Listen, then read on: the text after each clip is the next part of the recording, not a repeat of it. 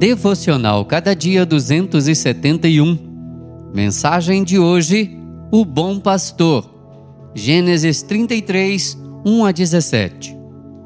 Eu seguirei guiando-os pouco a pouco, no passo do gado que me vai à frente e no passo dos meninos.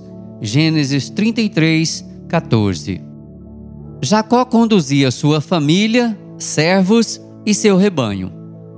Com ele havia muito gado novo e muitas crianças pequenas. No caminho encontrou seu irmão Esaú e quatrocentos homens que vinham com ele. Como gesto de amizade, Esaú propôs que caminhassem juntos. Certamente Jacó gostaria de aceitar a companhia do seu recém-conciliado irmão, mas não o fez. O versículo nos explica a razão, trazendo para nós preciosos ensinamentos. Jacó sabia que as reses de leite não podiam ser forçadas a caminhar demais.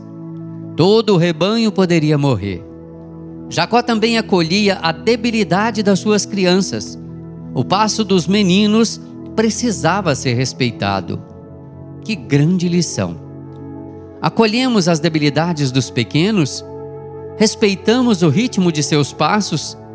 Temos sido pais cuidadosos na condução física, emocional e espiritual dos filhos que Deus nos confiou?